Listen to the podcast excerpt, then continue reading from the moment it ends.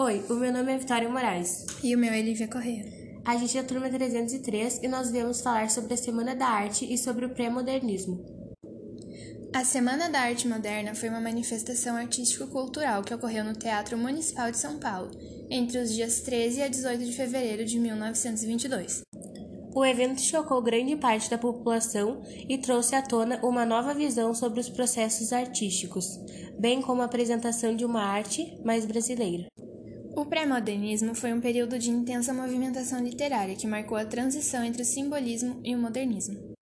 Caracteriza-se pelas produções desde o início do século até a Semana da Arte Moderna em 1922. Agora iremos apresentar um diálogo. Eu, Vitória, irei falar sobre Monteiro Lobato. E eu, Lívia, irei falar sobre Anita Malfatti. Há duas espécies de artistas. Uma, uma composta dos que veem normalmente as coisas, a outra espécie é formada pelos que veem anormalmente a natureza e interpretam-na à luz de teorias efêmeras. Sob a sugestão estrábica de escolas rebeldes surgidas cá e lá como furúnculos da cultura excessiva embora eles se deem como novos precursores de uma arte a vir. Nada é mais velho do que a arte anormal ou teratológica. Nasceu com a paranoia e com a mistificação. Essas considerações são provocadas pela exposição da senhora Malfatti, onde se notam acentuadíssimas tendências para uma atitude estética forçada no sentido das extravagâncias de Picasso e companhia. Eu tinha 13 anos e sofria porque não sabia que rumo tomar na vida. Nada ainda me revelara o fundo da minha sensibilidade. Resolvi então me submeter a uma estranha experiência, sofrer a sensação absorvente da morte.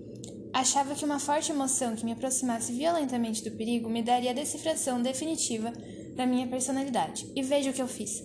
Nossa casa ficava próxima da estação da Barra Funda. Um dia saí de casa, amarrei fortemente as minhas tranças de menina Deitei-me debaixo dos dormentes e esperei o trem passar por cima de mim. Foi uma coisa horrível, indescritível.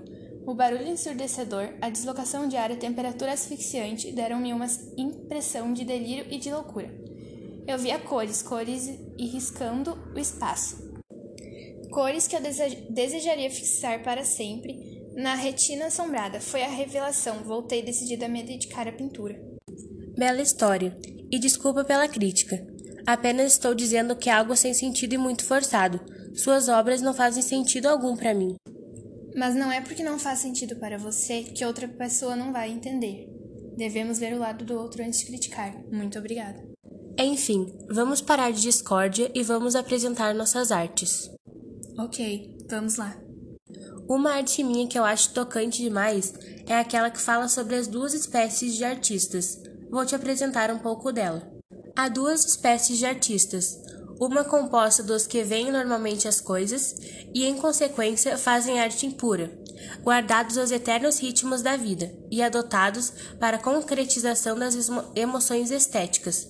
Os processos clássicos dos grandes mestres, a outra espécie é formada dos que veem anormalmente a natureza e a interpretam à luz de teorias efêmeras, sob a sugestão estrábica de escolas rebeldes surgidas e lá como furúnculos da cultura excessiva.